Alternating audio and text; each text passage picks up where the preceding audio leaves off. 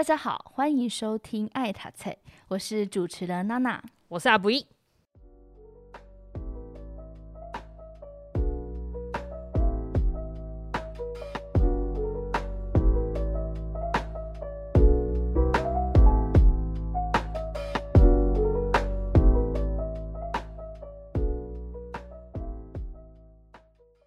今天我们要正式进入十宅论的内容啦。接续上集所说，十宅论里面分为十个派别，所以在书中呢有他们的前篇分类的前提。老实说，我在读这一个篇章的时候，把自己搞得晕头转向。真的假的？真的，我里面他只要写到，比如说希腊柱式、uh huh. 拉斯维加斯的这种象征意义，我不懂，oh, 我就去查。太多建筑语汇了。对，我查了，我还是不知道，还是还是稍有疑惑啊！就不要再讲说它里面有提到日本专属的那种。借物文化、文化依存构造等等的一些词汇哦，但是好像在读到后面，好像醍醐灌顶，嗯、就是好像大概参透了它的意义。简单来说呢，作者就是透过假设与想象，从日本住宅这个场所的特征来谈其象征意义，并且很贴心的用简介表还有表面特征表作为辅助。这两张表其实在很大程度上帮助我阅读食宅论。好，我觉得这两张表就是它可以呈现一个建筑的思维。那我觉得这两张表也很重要，我简单的先快速介绍一下，因为它可以贯穿这所有的派别。那一张表呢，叫做简介表，在讲这个派别的人。嗯哼，OK，一张表呢，就是你刚刚讲的特征表，它在讲这个派别哦，它的居住空间。哦、oh,，OK，他在对他说了说格局，然后色调，以及里面的一些摆设，他摆了哪些东西。那最重要的是，他去说明这些东西、这些格局，它隐含了什么样子的象征意义。嗯哼，OK，那我举例来讲一下，比如说我们今天要提到的两个派别，一个呢就是一个空间放一张床，嗯哼，哦，一个单间的空间放一张床，另外一个呢，它是。一个客厅只放设计师的椅子哦，然后他就想要形容一下说，那你看会有这两种选择的摆设的人啊，哦，他我们从空间看到，那它的象征意义是什么？嗯哼，OK，那回到刚刚提到一个简介表的部分哦，他简介表在讲这一派的人嘛，那他除了呃记录一下这个基本的，比如说年龄啊、职业啊、身份状态，就是说，诶，他结婚还是没结婚，有没有小孩？哦，那除了这些之外呢，有一个我自己觉得很有趣，嗯哼，他列出了这一派人他看什么样子的杂志，杂志，对，也就是说他去研究这几派人，对，他都怎么样去吸收资讯？哦，就像是杂志啊，或者说电视广告之类的，对对对对对，嗯、就是说，呃，他去观察他们。都看了什么东西？对，然后他们喜欢什么样子的资讯，然后会 follow 什么样的趋势？哦，他觉得这些东西其实都夹带了一些价值观，不同的价值观。所以，呃，也就是说，他其实不用发问卷给这些人，他观察他的其他的条件之外，他在观察他去吸收什么样的资讯。嗯哼，那我有特别去查一下。他提到这两派的人看的那些杂志，我觉得很有趣。那几本杂志呢，就是一九八零年代所谓的情报杂志。情报杂志？什么是情报杂志呢？就好像说啊，最近流行什么穿搭啊，然后 Nike 出了什么新鞋啊，最近呃，比如说不同城市有举办什么样子的活动，类似像这种。对啊，现在也还是有，没错没错，即时报什么之类的，对，或者是什么周刊这样子，对对对对对，嗯、或者是现台湾可能就是有点像有酷报啊，什么 Ben 啊那种，就是比较、uh. 比较对比较时尚类的那种穿搭的杂志啦吼。嗯、那有几本我觉得很棒，就是也蛮特别的，嗯、因为到现在都还在出刊。对，从一九八零年代到现在，大概经过了四十年。四十年，其中我大概提个几本吼，有一本呢念起来就像。有一本叫做《Pop Eye》，Pop Eye，对，但然后一本呢叫布鲁托，哦，就是它其实是呃 Magazine House 这个日本的出版社，它在一九八零年代，它用大力水手的三个角色，然后各自出就是各自都出一本杂志，对，哦，那当然就是奥利维那本呢，后来就中断了，停刊了，没了这样子，对对对对对。当然我，我我是没有去查是什么原因、uh huh. 哦。不过，他《帕巴伊》跟《布鲁托》呢，这两本杂志，它都是为男性设计的。哦，一本是就是专门是写都市，写给 City Boy 看的。然后一本呢，有点像是你在城市里面生活的生活杂志，但是呃，它的 TA 都是男性。对。那同时期其实还有一本杂志，我自己觉得这本杂志应该在台湾会比较红，叫做 Beans。Beans，对对对，它它就是它的内容跨度蛮广的、哦。那因为我自己一些比较日系风格的朋友都都有在看那那本书，它甚至就是有出一个很厚的像字典那样子的哦，蛮有趣的。嗯、那另外一个更有趣的是呢，因为它每一个派别都有写杂志，然后我就对这个杂志有点好奇，我就去研究了一九八零到一九八九这几年。这些杂志的封面标题，你连封面标题都找得到？幸好网络上有，很厉害。幸好网络上有。啊，我看了以后，我觉得难怪他会把它纳入分析。比如说，它里面有提到一本杂志叫做《Hard Dog》，热狗。对，热狗。好，那它里面这本杂志呢，有几个标题，我念给你听。好，一个呢是二十四平方公尺就是我的生活胶囊。哎，很很很有跟空间有关，对不对？对对对。然后呢，另外一个主题是他人脑布屋，哎，那个脑就是脑的，的，嘿，对。然后从别人的房间学习室内设计，然后以及美感提升术，感觉都跟空间有关系。对，然后我觉得一其实不只是哈豆，他其实、uh. 呃，其他刚刚讲到的帕巴，他其实到现在都有这样子的主题。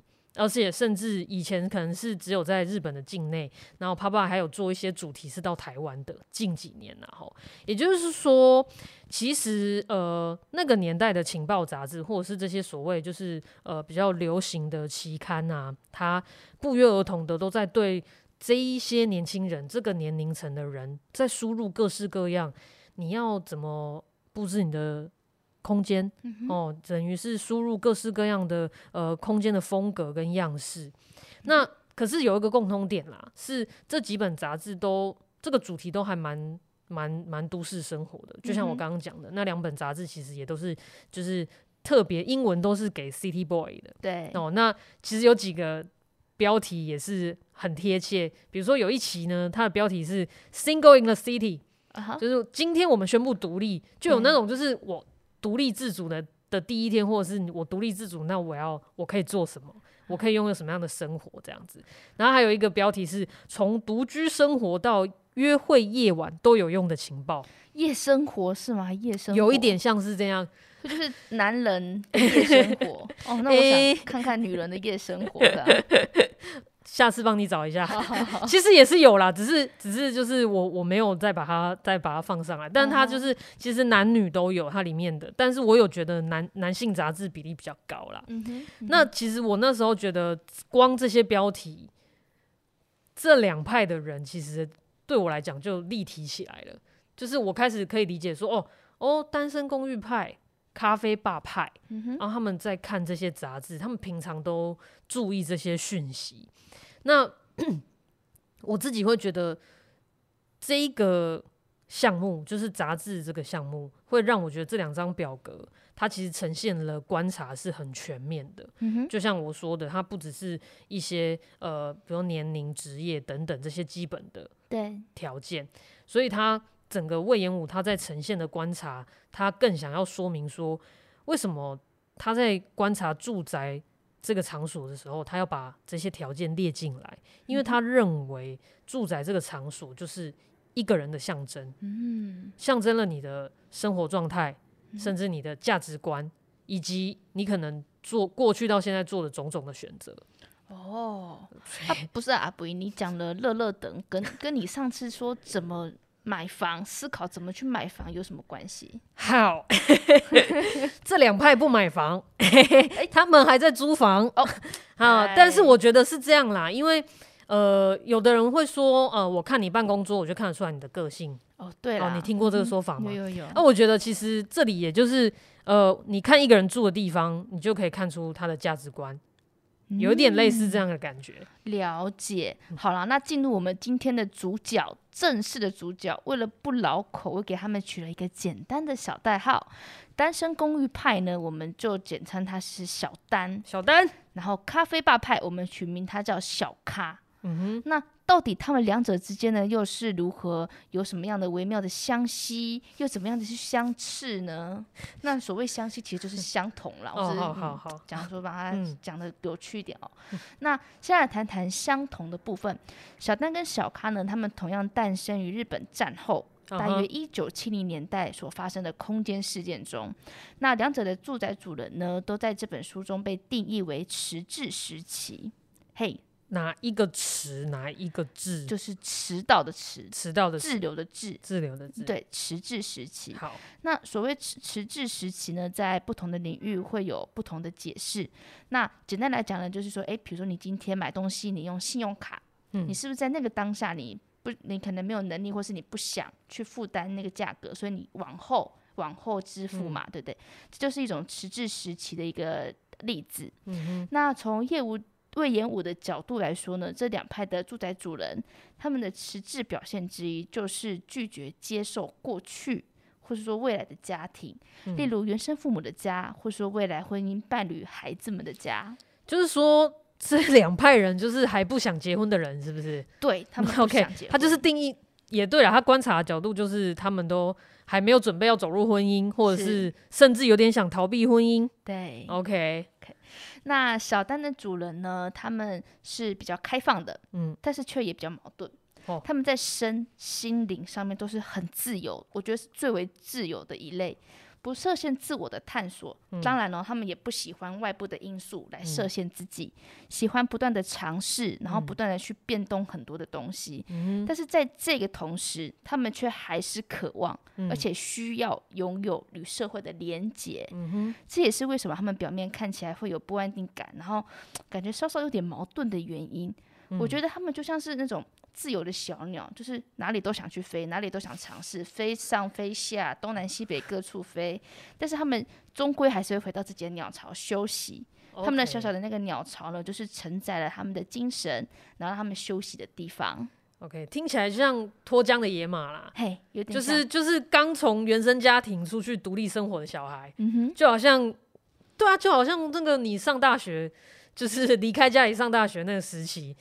就是应该是每个人都有这个这个阶段，然后就是 OK，就对一切都很好奇，然后要了解说，也也还在学说，哎，什么东西是适合我，对，啊，什么东西不适合我这样子。透过比较物质的一些部分，okay, 来了很多不同的东西，然后来探寻自己这样子。对。那至于小咖的主人呢？书中对他们的描绘是他们在寻找自我的路上，可能已经走过一小段路了。嗯，比起小单的主人，他们在呃抗拒建立关系，或是说共同连接的心理状况下，他们常常会选择另外一种更为内敛的方式。哦，对他们而言呢，我。才能做我自己的老师，我才能从我身上探寻自我。说起来有一点老口，其实就是 有点自恋的倾向啦。嗯、所以他们习惯从我自己本身的动作、的行为来审视，嗯、然后用很多不同的细节来验证。嗯、这样子的自我对话呢，他们就不需要跟观众做连接，是不需要在意别人的眼光吗？对，就是不需要在意别人的眼光，okay, 只需要我自己本人。或者说，哎，别人看到我，他自己爽就好，这样对对，就聚焦到，有一点点像，有一点点像哈。那所以呈现出来的东西呢，都是比较细腻，而且具有他们个人的风格的。我个人觉得它有一点像猫咪哦，就是有点高傲，嗯、然后有点优雅、哦、啊，可是无缘。就无时无刻都在好像在演戏一样，就你可以黏他哦，哎、呃，不对，他可以黏你哦，但是你不可以黏他，就是他爽他就来找你这样子啊。当然，其实真实的世界里面，猫咪还是其实还是很爱家，嗯、很难讲，就是、很难讲，就有点傲娇，不是吗？OK，我我觉得听起来就是其实，因为它里面还有提到一个一个一个细节，就是呃，小咖这一类的人，他就是他已经有自己的收入了，然后他的工作可能是不错的。所以对他来讲呢，他是可以完全负担得起他自己想要的生活。哦，他我在猜啦，因为可能相较于小丹哦，他应该是因为有了这个空间的自主权，有可能他小时候就是。因为要跟兄弟姐妹共共享一个房间啊，然后只有一张书桌啊，所以他对于他不只是小小的书桌、蹭床，甚至到空间，他都没有决定权。所以我觉得，一旦你有了自己的收入，然后又可以完全独立生活的时候，我觉得某一种程度上，你刚刚讲那些就是，对啊，我想要完全就是。比如说，想要有一张我喜欢的椅子啊，uh huh. 我想要的台灯啊，等等的，uh huh. 然后甚至完全过自己想要的生活，甚至不想跟人家分享之类的。Uh. 是，但这个是自恋还是嗯爱自己呢？你觉得？我个人是觉得两者都有了哈，both both。OK，好。那说到这呢，就让我想到一部日剧，叫做《东京女子图鉴》。嗯，女主角呢，在她二十岁到四十岁的这个时期呢，从乡下的秋田。到东京打拼，那随着他的思想，然后生活上的一些经历跟目标，他从原本的餐馆到时尚业的公关，然后从一个只能租一间放下床跟一张桌子的小房间，嗯、到后来能够自己买房，然后自己做装修、做设计，这一整个阶段呢，我觉得他是起于小单，然后呢连接到小咖，嗯、甚至有囊括到后面我们一些呃会提到的其他派别。OK。我我有注意到这一部，然后虽然我自己没有完整的看完，嗯、但我有注意过一些讨论，就是呃，好像它里面它每换一个空间，它坐落的那个区域，其实也有一些象征意义。感觉日本对于这些。不管是区域到空间到小东西，都有它象征意义在。是的，感觉大家可以去研究研究，或者是我们等一下把链接放在下面，让大家参考参考。好的，OK。那因为呃讲到空间了嘛，吼，就是其实魏延武在这个两个派别里面，还是有形容一下这些空间里面。它的象征是什么？嗯、那想象征有点抽象啦，吼，因为呃，对，象征什么，对不对？对，但它里面提到几个东西，比如说像什么呃，旅馆、旅行啊，网球、滑板啊，椅子啊，灯啊等等的这些。是的，是的。其实我一开始读到小丹跟旅馆的连接的时候，就很有同感。嗯、毕竟我现在也是租房一族嘛，呵呵呵有看过很多的租房类型。那么有住过日本旅馆的朋友们，想象一下，你住过的那些旅馆，是不是一进门就看到一个完整的空间？嗯，怎样完整呢？你就狭小狭小的过道旁边有一个挂有三把衣架的柜子，嗯，然后右边呢是一个浴室，再往前点就是一张床，嗯，没了，嗯，一目了然，一触可及，这样就是一个小小的空间里面，这个呢就是小丹的居住空间，OK，他的住宅的基本模型。那书中呢，透过旅馆。他有联想到旅行跟性爱的象征，嗯，那他讲的就是小丹的主人，他呃在这个时期他是有一种游荡的状态，嗯，有没有要安定下来的感觉，对，没有要安定下来的状态。嗯嗯、然后呢，舒适的床就是他这个空间极为重要的一环。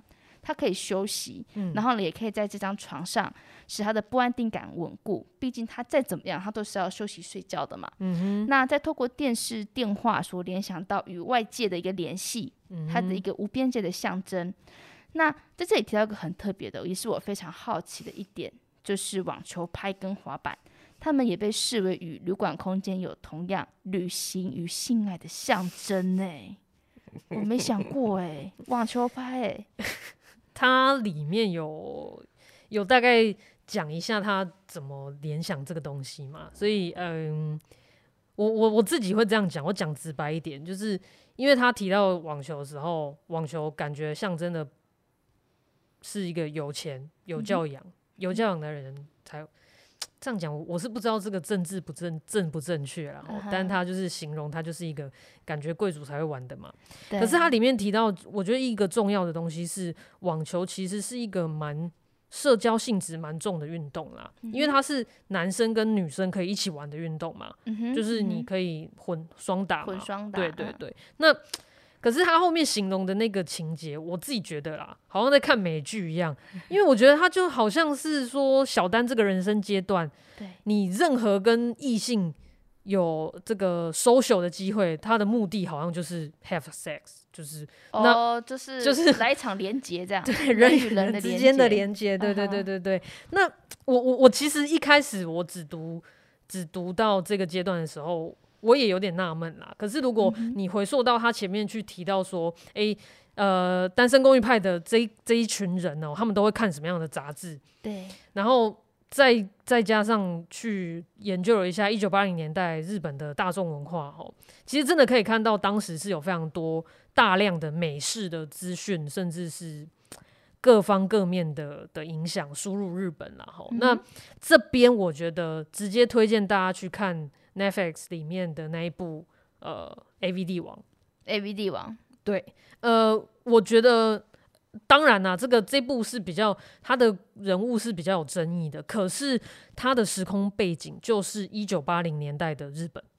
哦，所以它是非常的真实展现一九八零年代吗？呃，我不敢说哈，它就是完全全部的日本。哦、可是我觉得它那个视角带出了一九八零年代，嗯、哼你生活在大都会里面，哦，生活在日本最热闹的大城市里面，是，而且。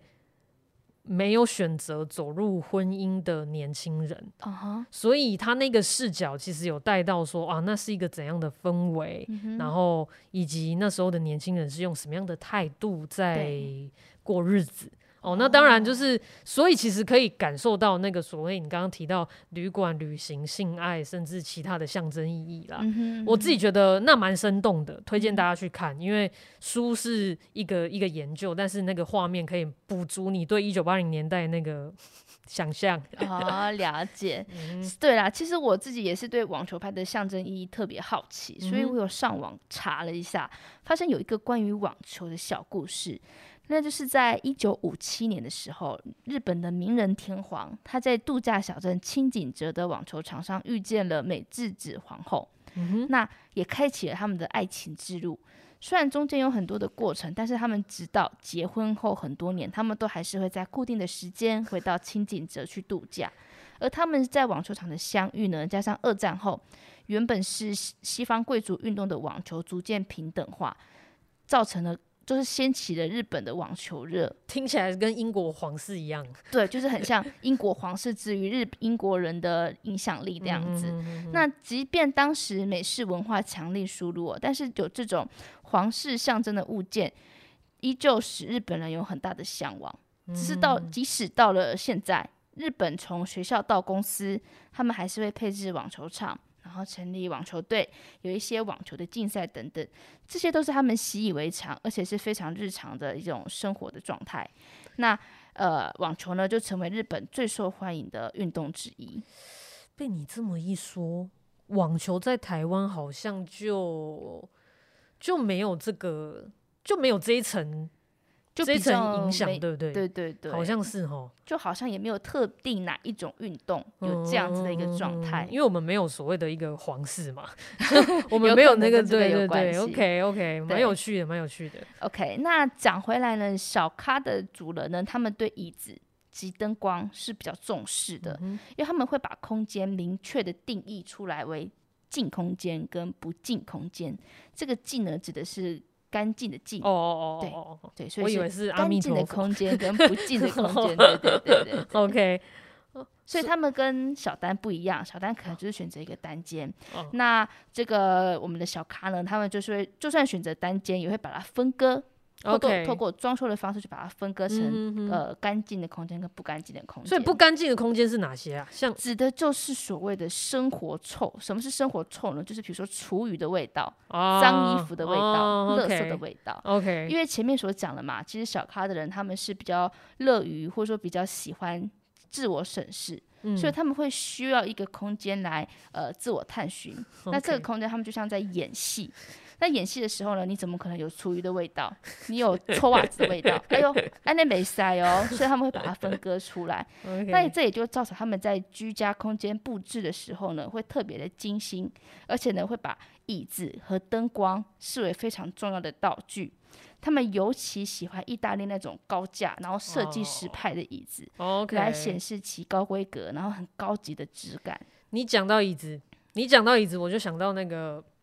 熟男不结婚。哦，熟男不结婚，诶、欸，你你可能应该是没有看过了吼。对，好像。但你知道阿布宽是谁？哦，我知道阿布宽。对对对对对，一个帅老头嘛。哎，他已经变帅老先生，帅老大叔大叔，帅大叔。对对，好好好。他他在《熟男不结婚》里面，他家的那个场景，我觉得还蛮典型的，像你刚刚形容的那个，尤其是他里面的人物设定，就是呃，阿布宽是单身的，而且他维持单身。哦，那他有点自恋吗？我觉得他那个。他算，嗯，算自恋吧，因为他，我我觉得他比较像讲话机车的老文青，好，好，老文青，对，好，没有特别意思。但是，然后他里面他的个性就是像你刚刚讲，他有点避免那个，刚刚是书中是大概提到说是避免共同体的这个这个性建立共同体关系的。OK，好，反正就是他就是有点。我觉得他有社交障碍，他根本就有社交障碍，好不好？Uh huh, uh huh. 因为他讲话机车很难，很拍到钉。然后啊，可是他就是喜欢自己一个人嘛。Uh huh. 然后他哦，他吃饭的时候一定喝这个佩绿啊气泡水，跟书里面讲的一模一样。然后他的客厅只有一张单人椅，而且是设计师的那种单人椅，而且就放在正中央。然后他每次吃饱啊，吃饱完他兴致来，他就坐在那张椅子上听演奏乐，然后自己当指挥家那样啊，是不是？就像你刚刚讲到这就很像书中描绘的那个场景哎，真的几乎一模一样，就是蛮像。我就看第一集，光第一集就可以看到这整个这整个画面，这样对，所以嗯，蛮有趣的。你刚刚讲到椅子，我就想到这个熟男不结婚的阿布宽，嗯哼，可是可是我觉得因为。阿布宽他的设定啊，好，如果讲阿布宽讲这个熟男不结婚的设定的话，对，他里面他是一个四十岁单身的男性，对，他自己有一间建筑师事务所，虽然是小的 studio，、嗯、然后他自己是老板，可是他，嗯，当然我我我先不讲后面的剧情了，哈，嗯、我就单就这个前面的原始人物设定。我觉得，因为他整个他的这个空间里面啊，他住的这个地方，不管是摆设或者是他空间的配置，呃，其实跟小咖有点像，又不太像。不太像的地方是，我觉得他，比如说他接受了那个生活臭，嗯哼，就是他是开放式厨房，嗯哼，哦，他就没有把所谓的厨房隔开，哦，然后呢，他很享受自己下厨的时候，然后是自己吃饭，嗯哼。那这里其实让我觉得说，当然啦，因为魏延武行就是记录跟观察是一九八零年代嘛，那首男不结婚已经是两千年之后的事情了。那又加上其实这几年，呃，婚姻生活，嗯，OK，好像走入婚姻并不是一个必然的选择啦。是的，而且不结婚的人越来越多了嘛。那我觉得这样联想过来啦，吼，刚刚讲到的就是小丹跟小咖。他们那些象征符号，然后可能小丹跟小咖这一派的人就是所谓的迟滞时期，uh huh. 好像有点想反驳他，uh. 因为当然啦，就是真的年，其实年随着年代这些象征意义的符号，其实呃会有所的变化，因为社会跟整个科技都不一样了嘛，所以我觉得呃蛮有趣的。其实我反而觉得，嗯，这不是迟滞时期，只是一种。跳脱藩篱的选择而已。对啊，当然就我来看，我觉得一个人哈也是一个家啦。若你不愿意踏入多人组成，然后有共同责任的家庭，就被认定是迟滞，然后不负责任的，确实有点太为偏颇了一些。那大家应该都要先为自己负责任，了解自己以后呢，选择要不要踏入不同的家形式，并且承担后果，这其实也是一种成熟啊。嗯，其实。也也对啦，就是也可能是当时他们觉得呃结婚是一个必然嘛，只是时代变迁，嗯、时代不时代不赶啊啦，嘿啦嘿啦啊！这边我我想要再提一个，就是今年讨论度也很高的一部日剧，就是大豆田永久子、uh huh. 哦与他的三个前夫，他他又是另外一个例子哦，就是说嗯，他一样是四十岁，又是四十岁，对，很 刚好是四十岁，对。嗯、然后但是这个主角是女生，啊哈、uh。Huh. 那 他，但是他刚好是建筑师事务所的人，又是建筑师，是不是建筑人比较怪？嗯、好好没有，但是我觉得，因为他提到的是，呃，这个主角他离婚过三次，啊哈、uh，huh. 然后呃，那他来到四十岁，也走过了婚姻了。那他如果再次选择一个人生活的话，那他家的格局是怎么样？嗯、我觉得蛮有趣的，大家可以去看一下。里面还有一些呃不同的角色，然后他有带到那些不同角色的人，他的家里面的格局，嗯、跟他有一些生活的样态在里面，我觉得蛮有趣的。其实，好，那总结的来讲。呃，我们今天这一集介绍了《十宅论》里面的两个派别，一个呢是单身公寓派，一个是咖啡吧派。那虽然在魏延武的形容跟记录里面，这是一九八零年代的两个派别，然后也是结婚前的两种阶段。哦，那就是呃，可是即便小丹跟小咖他们都还没有买房子，对、嗯，哦，也可能还没有这个想法，可是他们是。还是需要地方住啊，是啊，他们还是有住的需求嘛，嗯、所以我觉得《实在论》有点出来，而且其实魏延武有有一两句话就有提到说，其实呃撇开预算来讲啊，吼或撇开你的条件来讲，你会选择住什么样子的房子，甚至你会选择住在哪一个区域，然后你会选择你的空间要怎么摆，有什么东西，其实都有它的象征意义在。哦，那只是他有时候更想点出来，是说这个象征意义是不是来自日本，还是来自于西方啦？吼、那我觉得这个很有意思，留给大家自己去书里面读。OK，那回到我自己身上，我自己的读后感，嗯、我自己的读后感是，我觉得好像真的是他讲的那样，有一些他想要讽刺的地方，我有被刺到。原来你也在其中这样哦。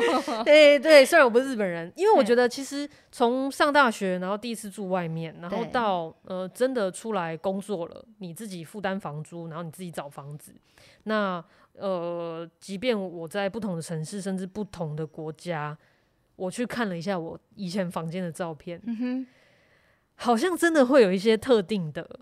配置跟色调，uh huh. 尤其是他刚讲到那个灯具啊，还有椅子的部分，uh huh. 对，所以就是因为我我觉得我我其实自己没有想过那是某一种象征的符号存在。其实对我来讲，有时候我会觉得那是我自己觉得我的家要有的样子。嗯哼、uh，huh. uh. 对，所以但对啊，就是从他的角度来思考的话，他会觉得哦，那个是每一个住宅文化里面的一个象征意义。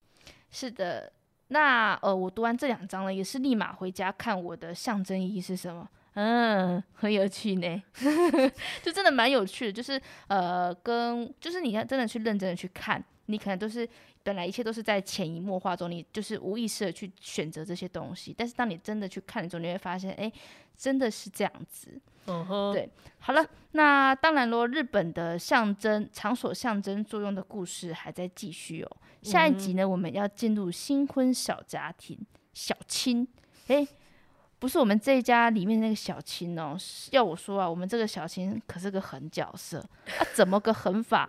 请待下回分解。这样，好你你先把它叫很角色。对，好，那个我们今天的一些呃阅读的资料啊，我们也会跟之前一样放在连接的部分。